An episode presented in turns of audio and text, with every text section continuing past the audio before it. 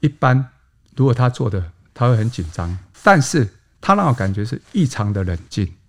异常到你觉得人就是你杀的。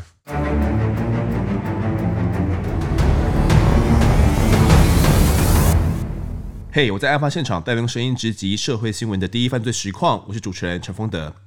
大家有听过开膛手杰克吗？一八八八年七月到十一月间，在伦敦东区白教堂连续发现五名死者，身份都是妓女。这个凶嫌呢，犯案的时候会剖开死者的胸膛，再把被害人的内脏给挖出来，甚至把喉喉管给割断，还把脸给捣烂。这个凶嫌犯案后呢，还写信给相关单位，比如说写到报社，他用红墨水写着 “Jack Ripper”，也就是开膛手杰克。直到现在，由于证据缺乏呢，这位全世界最著名昭彰的连续杀人犯是真实身份依然未知。但我们今天呢，不是要聊这位杰克，我们要聊的是台湾的开膛案。先介绍今天来宾是新北市刑大的副大队长张俊明，哎、大家好，是俊明哎，我们功德好，俊明大大啦，以前、啊是是以不敢前不敢前新庄侦察队长，侦察队长对现在在是新北市刑大的副大队长，是对。那其实呃，俊明哥的承办过的案件非常多，那我们今天就要不敢聊一件关于剖尸案，这件算是台湾第一起开膛剖尸案，对吧？没有错，嗯因为当时发生之后，嗯，各大报头版头就直接登台湾首宗开膛破尸案，嗯，对，那这个案件我们最一开始接到报案的时候是怎么样接到的？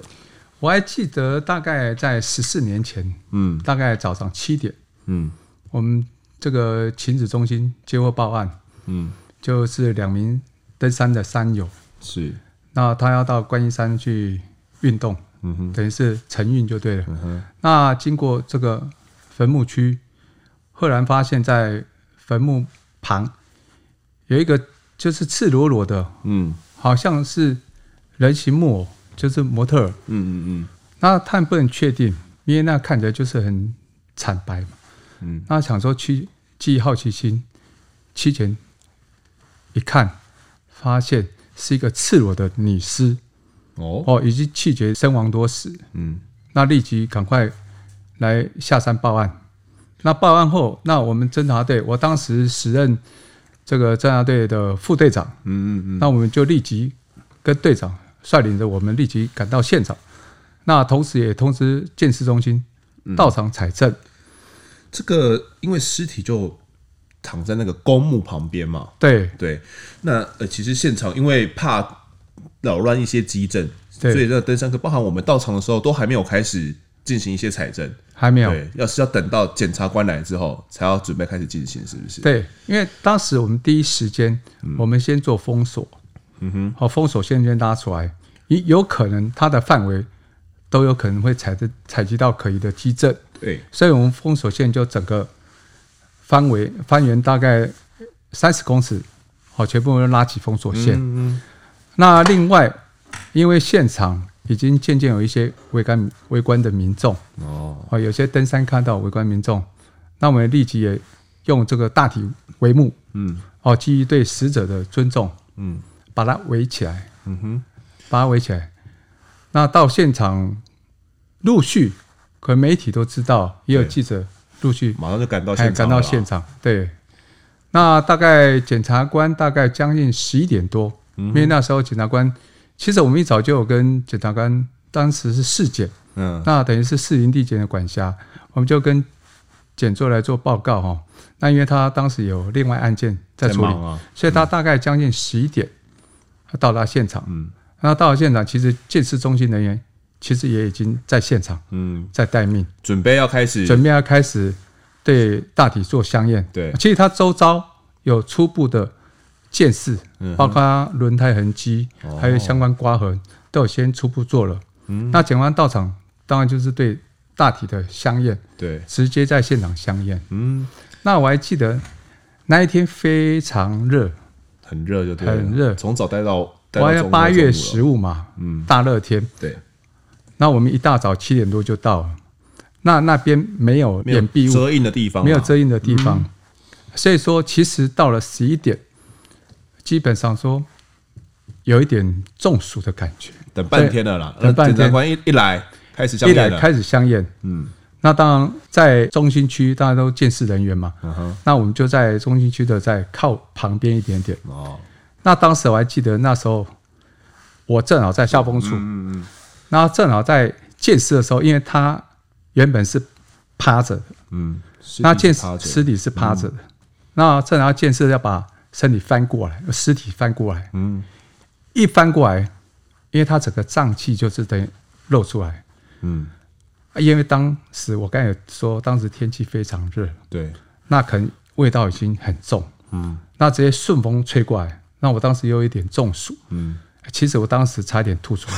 真的假的而且当时后面还有媒体，不过我是？hold 背住对着媒媒体 ，hold 住，hold 住，对我 hold 住，我吐出来又吞回去，不过这都没有人知道了。我是说隔了十隔了十几几年，年也是蛮糗的，所以这时候提出来，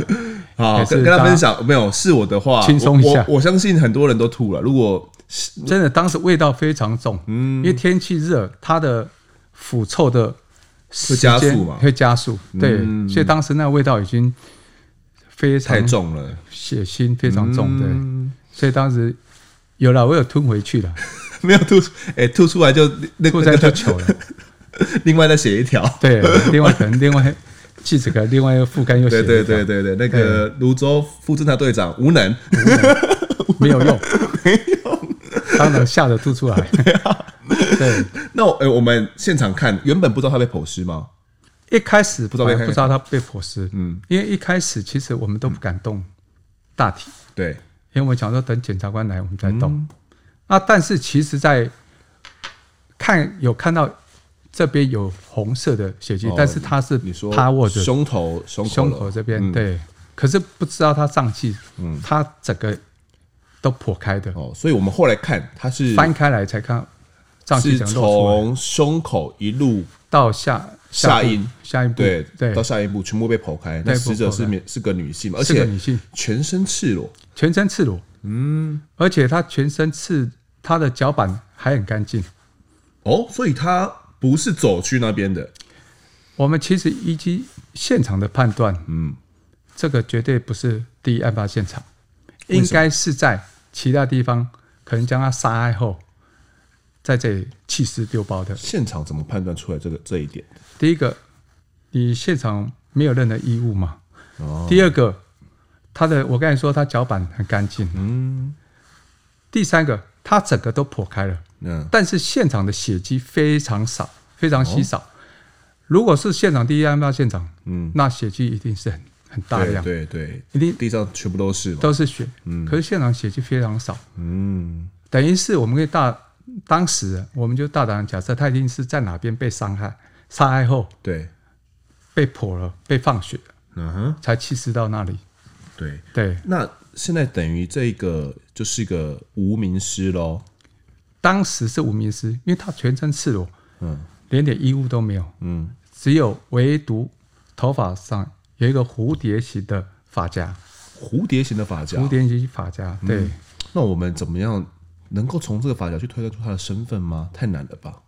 其实我们当时有几个做法，嗯第一个就是赶快查询失踪人口，嗯哼，看最近有没有人报案失踪人口，因为失踪人口他有时候会根据他的身上特征，对，还有穿着的衣衣着物啦，嗯，来做查询。那第二个，我们就透过媒体啊哈，来刊登出来，对，嗯请大家帮忙学询确认，看有没有死者类家似属特征的，类似特征过来认识这样。嗯哦，当时我们的方法，第三个当然就是用比对指纹。嗯以前九十年之前，他如果是一男，还会纳指纹，嗯，但是他女性这他也不是，对，除非他有前科，嗯哼，或者是他本身是外籍嗯嗯外籍的新娘，这个我们会见到嗯，了解，啊。但是我们还是做了，当时也建制中心赶快立即纳印他的指纹跟 DNA，嗯那指纹送到刑事局嗯哼，来做比对。嗯那 DNA 我们自己当时台北县建制中心，它有资料库，嗯，它也做比对。那有比对出来是他身份吗？一开始没有比对到，哦，因为其实当时比对不像现在仪器像现在这么精密，嗯它可能有些要人工比对，因为它有一些特征点要做比对，嗯，所以时间上有稍微拖到，不过也很快了。大概我记得大概在下午，大概四点，嗯，以前就确认身份了，就比对出来了就比对出来是外籍新娘。哦，这个哦，后来我们发现了、这个死者是个叫刘女嘛，对，对，那她的还记得她大概几岁吗？当时大概三十几岁是了，几岁？她对啊哎好像是从台呃大陆中国对中大陆福福建建然后叫做一个死者叫刘丽青呐、对对，从嫁过来。对。那哎、我们马上找到她丈夫了吧？其实当时我们马上查询她身份嘛，嗯她结过两次婚，哦，为什么会结这样？她是假她结来婚吗？也没有啊，她就是来第一次结婚之后，可能又分开了，嗯然后后来又结过第二次婚，嗯，就结过两次婚姻嘛。对，那当时我们就设定这两个对象嘛，嗯，前夫跟现任老公嘛，有可能哦，有可能，因为当时我没有其他任何证据之下，嗯，我们就确认先选择这两个，因为有可能争来做吵我们情对杀象方向是来侦办嘛，有情杀，有可能仇杀，有可嗯能财杀，是都有可能。那你唯有找到这两个人来进一步做确认。嗯所以当下我们就兵分两路，嗯嗯嗯当下我们就兵分两路，嗯哼就是我们队长嗯带着另外一队去找这个刘女的现任老公在新店，嗯那我就带着另外一队去找她的前任老公在，我还记得在万华那边，万华哦，对，在万华那边。是，那你那边有没有什么成果？我那边当时他是已经没有住在那边，但是后来有巡线有找到这个前任老公，嗯，这有种确我怎认么。说？他说其实跟他没有联络很久了，哦，也不知道他现在的状况。那后来我们查了他相关资料，还有他这两天的可能他的行程，嗯哼，比对一行踪下，初步我们就给他就给他排除了。嗯，不过这过程中也有一些比较有趣的事情，怎么了？因为当时一大堆媒体都挤在我们分 局嘛，因为这是台湾首宗开膛的杀杀人案，对，轰动全国，嗯，所有的媒体都聚焦在我们分局，每一家都登登头版头嘛，，对嗯，他们每个都要要掌握最新第进一度，最最新进度，所以他看我们一出动之后，嗯， 马上车子，我我记得我那时候出动之后，后面四五台车子跟着，都采访车，真的假的？然后还有机车，然后我就发现不对啊，这样我们怎么办案子？因为嗯对当下我们只是去查明，嗯，哦我们不是去抓人，只是去那个找前夫嘛，，对，去查明。嗯可是你查过程中，通常我们在查过程中有可能会有一些蛛丝马迹，对，但是这些蛛丝马迹都要非常隐秘性、秘密的来做侦查，嗯，你不能公开侦查，没错，那可能会随时可能会曝光，或者是嫌犯哎你们知道之后逃之夭夭。嗯所以我们为了躲避媒体你们开始躲猫猫是跟不踪是？，对，我们就开始就是先上高架桥，对，上了高速公路，哦先摆脱，机车的，机车的哎，然后我们就绕了好几 圈。我还记得我那时候到万华停下来，嗯我准备下车，就后来发现后面还有一 台，我说不行，还不能下车，我们再绕，嗯后来绕到西门町的哎，洛阳停车场，嗯我说你们先上去，是，上去之后我们自己从侧门，我们用徒步的方式走下来，嗯然后我们约定在另外一个点，那你再空车下 来，等到看没有确定没有再空车哦没下来有，没有人跟了。哎，这才摆脱你那个们媒你们体很像记者明。星的，那跟那个在后面好像是狗仔一样。对，不过在这里还是要跟当时辛苦的媒体记者们说声抱 歉，因为当时没基有于啦，没有啦，这是大家这都个是工作啊侦查大家都是工中作而且还没曝光，我们怕因为这样我们的侦办进度走漏，是是可能会影响后面的进度。这样没错，这个对相信当时很多人都被都被你这个高超没的有这个这技巧 给也不 是，甩其实掉当时也是蛮危 险的。蛮危 险我。很佩服记者，我们绕了大街小巷，绕来绕去，以为已经摆脱 了，还有一一停下来还在 后面，太厉害了，太厉害，太厉害！我很佩服他们我。我们也很会跟监的，我们也很会真跟的真的。那对对，我们后来你说你这边没有没有消息嗯嘛？那队长那边呢？他的现任老公，后来队长去了之后，嗯，后来发现就是说，哎、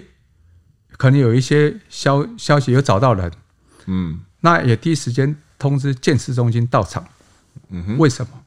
家里面有可能是第一现场吗？对，家里有可能是第一现场。嗯如果她现在老公因为仇杀、情杀或者其他因素，嗯，将她在家里一死将她杀害，然后弃尸在这里，都有可能。对，所以，我们健身中心到场的目的，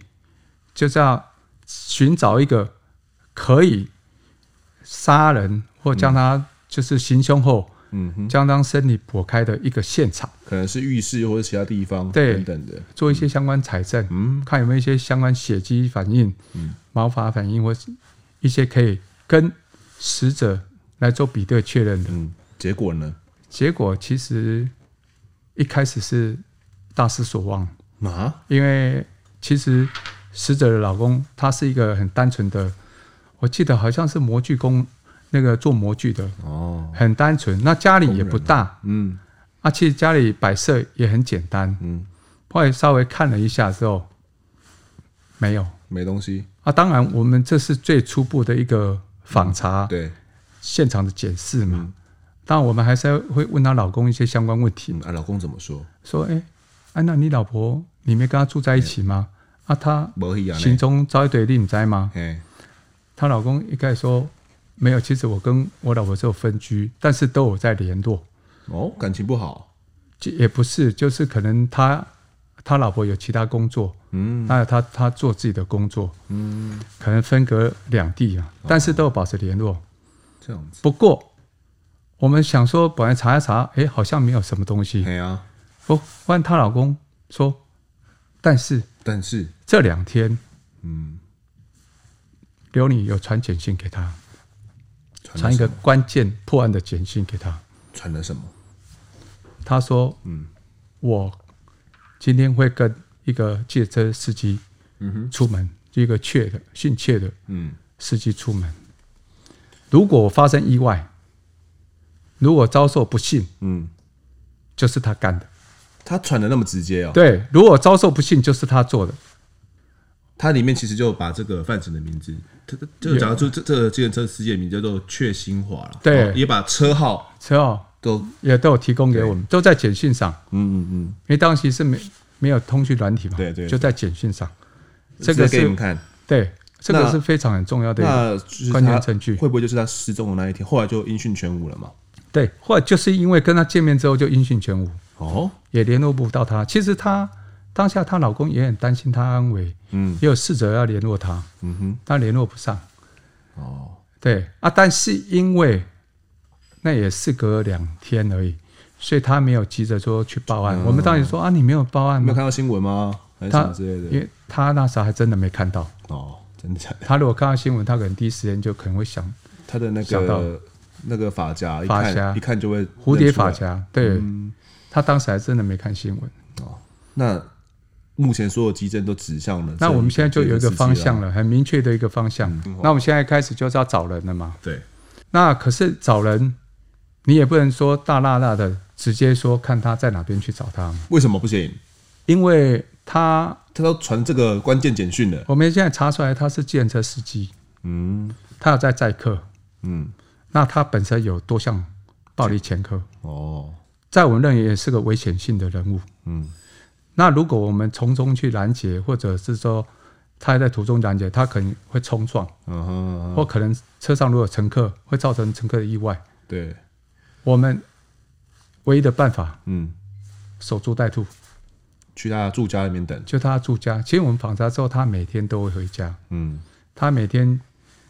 这个晚上去跑电车，那大概凌晨一两点就会回家。就回家。所以你们观察了他几天？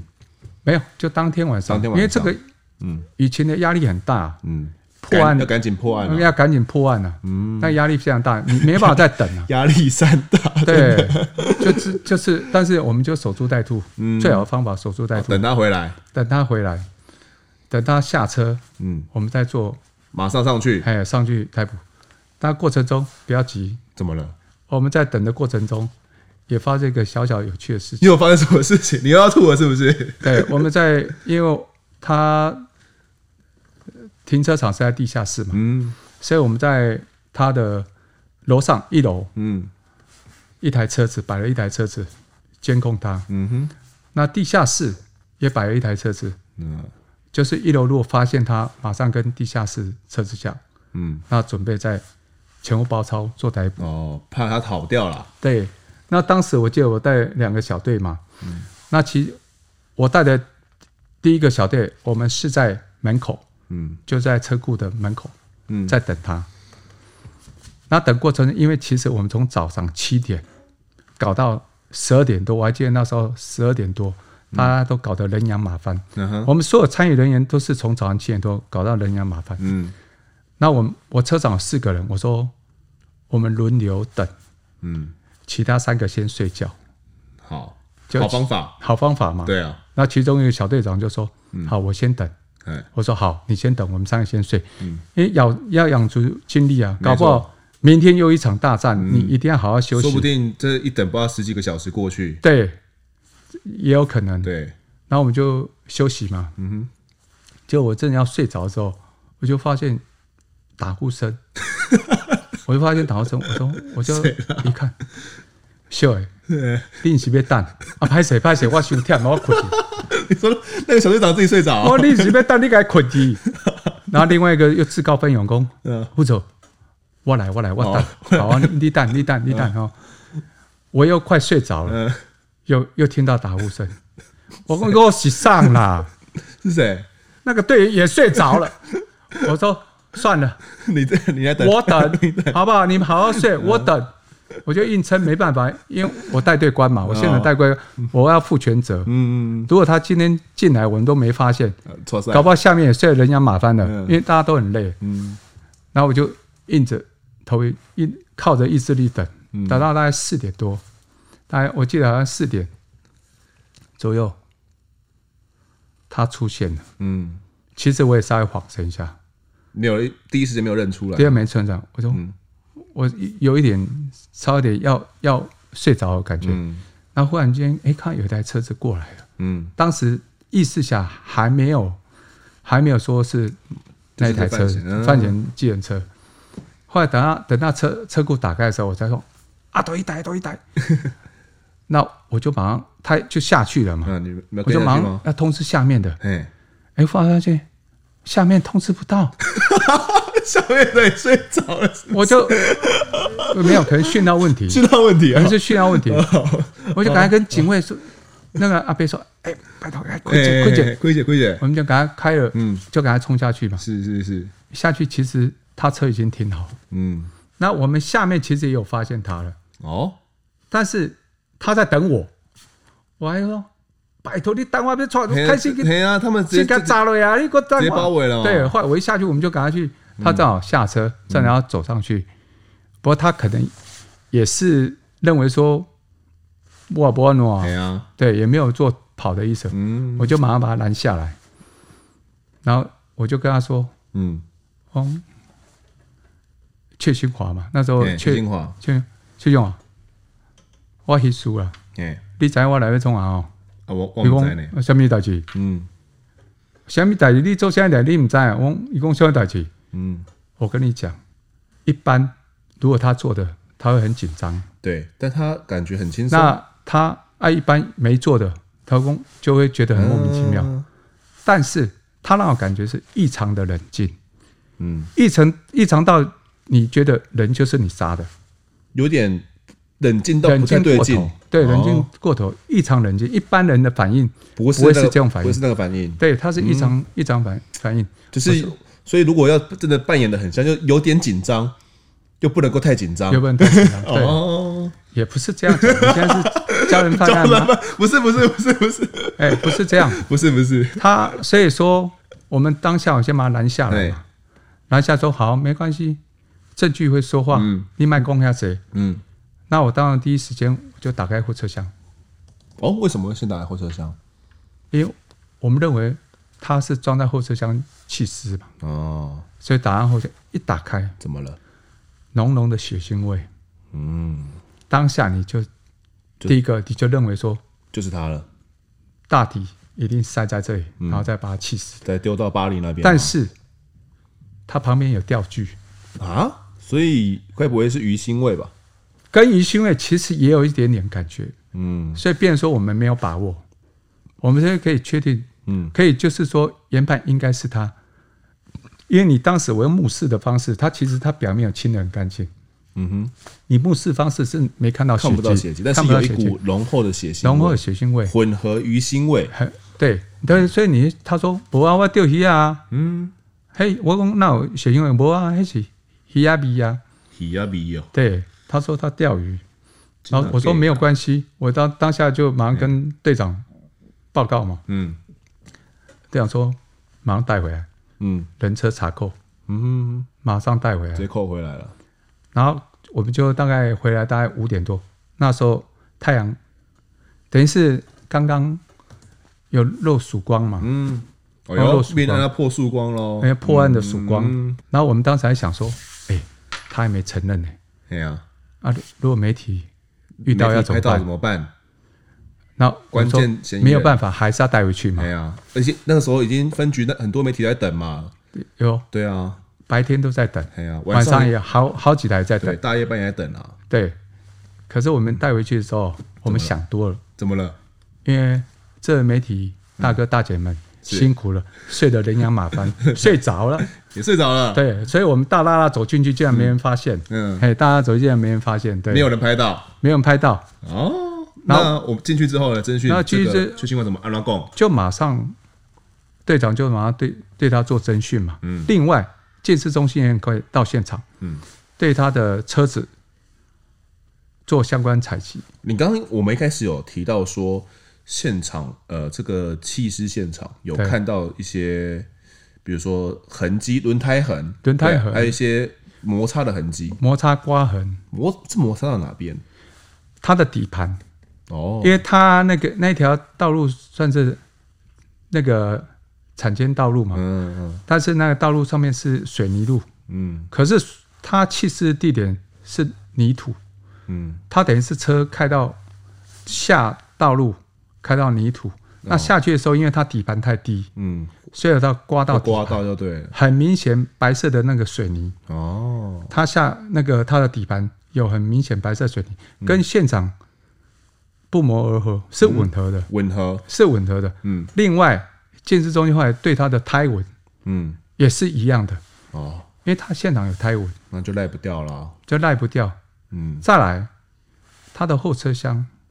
嗯哼，虽然表面清得很干净，但它的底层其实很还有是有些血血迹哦有漏到底层，嗯有发现这个干掉的血迹。嗯哼，他们初步一采是人血，嗯，当时还没做，还没有做 DNA 了 DNA 嗯，但是人血初步一一初步已经确定是人血，嗯所以他也赖不掉了。嗯，那他有马上就认了吗？没有，这邱清华为什么不认？他怎么他怎么跟你说？当时我们队长嗯就在旁边侦讯他嘛，哎，那我也在旁边坐着，嗯然后我们队长就直截了当说：“来，弄用出来，然后你抬，嗯，我高相关的。你安尼讲哦，”我就可以说他还是异常冷静嘛，嘿，高相关的，嗯不关的。然后队长说：“你做人举头三尺有神明。”嗯，你要凭良心，他有可能跟在你旁边。要、哦你不要跟我讲那个，我没有在怕这个的。没有在信鬼神哦，我三更半夜我没有在拜鬼神的，嗯，我三更半夜我在蒙阿波困，我拢干。你卖给我讲，这你卖来接头，哦，那跟呛虾，对，他说你卖给我来接头，嗯，那我们就拿照片，因为照片说真的蛮也是蛮蛮血血腥的了，蛮血腥，蛮蛮。然后照片给他看，蛮可怕的，然后我讲嗯，你看呢，你敢袂感觉做残忍呢？哎，伊讲，喂、有哦，哦，足专足专练的哦，哇，啊，这人那也遐凶啊，这上台，他可以来这一套，他有对，点有点戏虐，他就认为说，哦，这是谁的跟我没关系啊， 음.嗯嗯嗯，你不要推到我身上，这样子，啊就是很冷静，异常冷静，你看不出他有悔改、恐慌，嗯，或者可能会发抖，都没有，没有，就是非常冷非静，常冷静型的犯罪者，就对了，对，其即使。我们在他车上踩到血迹，那时候已经踩到血迹了都，跟他讲了，也刚刚我们都有踩到了哦，相关机证我们都有踩到了，他还是这样，还是就这么讲。我说好，那没关系。嗯我们队长说那没关系，接下来我们要做什么？家里面财政吗？找凶刀嘛，凶刀哦，凶刀在哪里？对啊，找凶刀嘛，找凶衣嘛，找凶裤嘛，对找鞋子嘛，对不对？他、会在哪？到他家里嘛。对。那说要去他家里，他怎么反应？没有，一开始他没有讲话嘛。嗯，那我们一到他家里之后，他是有说，温某精神上较无好，嗯我阮囝才国中尔，嘿你莫惊着温某甲阮囝，啊嗯要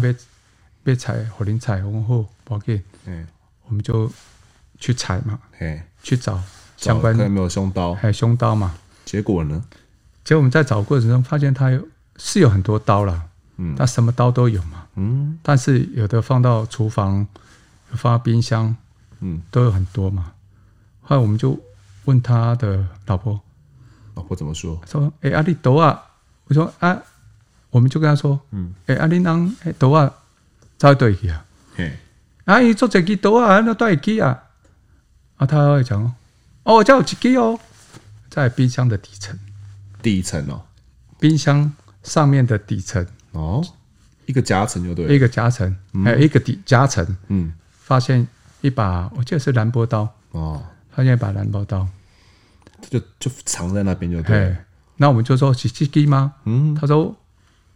嗯他还是否认嘛。对，然后我说好，你你要否认没有关嗯系，我们到时候你老婆我们要带回去调查，嗯因，为这刀是他讲的，对，所以我要带回去调查。嗯忽然间一百八十度的态度转变，哼，为什么？他突然他讲他讲了什么？他可能是第一个，我个我个人觉得，他可能第一个他认为赖不掉，嗯，第二个他现在能做什么？保护家保人。护家人自己担了嘛。再搞不好凶狠的人，在最后他还会选择保护家人，嗯，不想要就是让，因为对好像他的老婆家人受到牵扯，好像也有点精神，有点精神上的问题对，精神上有点问题啦。对，其实也是对之前也住过巴黎疗养院嘛。是，对对对，所以他今天会选择那个地方弃尸，嗯，跟有地形关系，对，就是因因为为他疗养院就在那边旁边而已，他对那边很熟悉。很熟悉，嗯因为他以前就一个月可能要带一次两次，嗯，带他老婆过去那边就医，这样看一嗯下，这样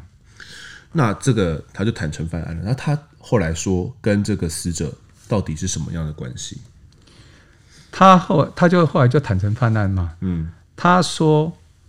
他跟死者是他另外一个大陆女友、女性友人嗯，的朋友，哦，因为他这个女性友人回到大陆之后打电话给他，嗯，说这死者在他的家乡乱说话，说来来台卖淫，哦，赚赚的是安葬钱。这个女友好像跟他也有发生一点，他他的说法，他是说女性友人、啊女性，友人嘛，女性友人嗯但感觉有点像婚外情啊，感觉有点像，这个小部三吗分是有听闻的、但是这个部分因为没有证实，没有这没有办法证实啊，对是有后来听闻有听闻这个讲法啦，有听闻对这有这听就闻是这他个的讲法小三就说，诶，这个死者有在他的，他们都住福建嘛，对对，有在福建讲他的坏话，同说乡对同对同乡说这呃说呃他这个这这哎、他们的朋共同友人就共说同友他人对共同友人来台湾来卖淫，对对，那这个听得很生气嘛，对，就跟这个范闲讲，说希望他教训他，替他出气，要他闭嘴。要他闭嘴，替他出气，嗯，那他一听之下就找就把他约出来。嗯他也是说一开始本来是要教训他，他把他载到这个当时台北县的五股一家汽汽车旅馆，嗯跟他做谈判。哦他说：“你为什么乱讲话？”他，那女的可能他是这样讲，嗯说那女的也也就是很强硬。他说：“嘴长在我身上，我要怎么讲就怎么讲。哇，”对，他就就是盛怒之激激他下就对了啦，激他，嗯盛怒之下他就用拳头直接朝他脸打下去。所以我们当时在相应过程中，他脸部是红肿，有淤淤心的对，不有被类似钝器殴打过的痕迹，殴打过痕迹，对。嗯要红走。那打过去之后，他说：“你再继续乱讲话看看。嗯”他说：“那你的他很强硬，没得惊哦，哇，够里头下那样，就类似他是讲国语的，我讲的就是这样，嗯，要信不信随便你啊，你能拿我怎么样？他还笑他孬种，你不敢拿我怎么样？这样子哦，对，然后他又气在又拿刀子朝他的，我记得是朝他腿部，腿部因为他哦腿部有也有一刀嘛，嗯再刺了一刀，嗯，再刺了一刀，但是那女的可能也是气到了，嗯，他就怎么继续说跟他发生这个口角，嗯激烈口角，继续说，我笑你你不敢不敢杀我，少女不敢杀我，哎，对，要不然你就来啊，那你要杀我，嗯，这是嫌犯讲的，我这个一这一听之下有点，我觉得他也是也是被激到了，被激到，他是这样讲，但是我觉得这是他的片面之词啊。嗯不过我们根据现场，确实在死之前有稍微有一些可能肢体上的冲突，对，确实没错。嗯，对，如果跟他讲，确实有肢体上蛮吻合的。对有冲突，后来他这一被被这一击，被这一击，因为当时死者是坐在椅子上，嗯，他就直接靠近，用用脚控制他这的行个动左边的身体，嗯然后左手拿尖刀反这个反刺的方式，嗯对准他的心脏，然后右手抓住他颈部，稍微往下一压，没有几秒钟，死者就断气了，相当的利落、欸，相当利落。所以我们当时也有问他说：“哎，你这手法跟一般这个就是砍人对啊杀人手法不同。对啊，他说他以前在军中是特种的特种兵，对，陆军陆嗯他有受过陆军特训练种，有受过一些可能就刺杀的训练，嗯，因为可能那他那一年代。那个年代还会训练一些可能水兵啊，有一些哦，刺杀，因为他是一刀毙命，嗯嗯，对，是有受过专业训练的，专业训练啊，才会做这种这种动作这了，种动作。对他后来跟着我们讲，嗯他说我不知道人的生命是这么脆弱，他只是轻轻的把他颈部往下一压，嗯没有几秒钟就断气了，嗯，比杀鸡还简单，啊，做杀人比杀鸡还简比单，杀鸡还简单。相我相当的，我相我相信他一定受过专业训练，但啊我相信他这也是他第一次杀人，所以他才会讲出这样的话。他没想到真的简简单单就这样把一个人杀了，对，对啊。是啊，那后哎、后来他等于就是全盘都招了，后来他就都坦诚了嘛，嗯他整个犯案过程，他先在五谷去旅馆先将他杀害，嗯然后再在后车厢先回家自己做清洗，嗯然后换到一副干净的衣服，再开车将死者载到桃园的大园一家汽车旅馆。嗯，那到里面，他要做什么？他要做弃尸的动作，哦，他想把直接丢不行吗？没有，他想他原本是想把尸体丢到大海，嗯可是他想说丢到大海会浮起来，会被发现，对，所以他就直接到浴室去，用刀子将死者从颈部到下阴部，嗯直接割开放血，这样把身上的血都放掉。是他从嗯认为这样的话，身上也没有空气，没有血，应该就不会浮起丢来到海边就会沉下去，哦，就不会被人发现。嗯，他是从上是从胸口切到下阴部，还是从下阴部切上来？其实是从当时他第一次嗯，说，他是说从下面切上来。这样子，哦，所以那他嗯我们有问他说：“啊，你刚我刚我说要下小，嘿啊，为什么连下一步都要切开？他其实他讲我啊，伊的嘴巴也小啊，所以我我都别个安尼用 啊。哇，对，当时是这样。我觉得他真的很恨他哎、我觉得应该是当下嗯，当下下那个情绪，啊那情绪，而且个人特质也有关系。嗯，其实这确他过去也有一些重大刑案的一些相关记录，哦，他个人也有这些相关特质。嗯，所以后来其实这个嫌犯呢、就因为他杀人嘛，毁尸又弃尸，被一开始是检方是求处死刑啊，对，但一审合议庭就是考量说他犯案后有悔意，然后觉得说没有真的需要与世隔绝，所以是判无期徒刑。然后最后呢，到了最高院的时候呢，嗯，他觉得说，哎、跟死死者的家属虽然没有达成和解，但考量到说他可能在关押期间呢，平日生活都还算 OK，而且还要照顾他有精神病的这个妻子，对，所以他后来就是支持诶、呃陈一审的判决，就是维持呃无期徒刑，全案定谳。对，对，那其实呃，我们回来谈谈这个凶手这么凶狠的，你有遇过吗？目前来讲，他甚至最凶狠的，他算是他的手法算是最凶狠的，嗯，而且很很冷静，很冷静。很沉着、哎，不过你如果说他是完全无情，其实我们在他后来他姐姐有来看他嘛，对，就他全部承认之后，我们准备移送地检署。嗯，其实从他姐姐来看他那一刹那，我发现他已经有悔意了。人性面回来了，对，人性为，嗯，其实从几个面相，我们说这人非常凶狠，非常残忍，对怎么做得出来？但是从几个面相看来，第一个，他保护他的家人；嗯，第二个不想牵扯家人了，他姐姐来跟他说，我们其实从一开始跟他说，他面无表情，就是异常冷静、嗯，啊，怎么样？啊喏，都是那样。哎、即使我们在制作笔录，他也是这样。哦，但是他姐姐来看他的时候，我觉得他对家家人是有那份情感，嗯，所以我认为说到最后，为什么判无期徒刑？我们是根据我们经验法则来看，嗯是不是说可能法官认为说他应该还有一丝丝的泯性，嗯，不是说没然有后完全无悔意，完这样子，全无为完没有良心，良心被狗吃了，嗯，他应该还有一丝丝的人民的性、怜悯之心、啊怜，悯之心，所以说才没给他判死刑。嗯，我个人这样觉得，嗯不然以他这种残忍的手法，确实在我所遇过的很多命案上，对，这算是最凶残的。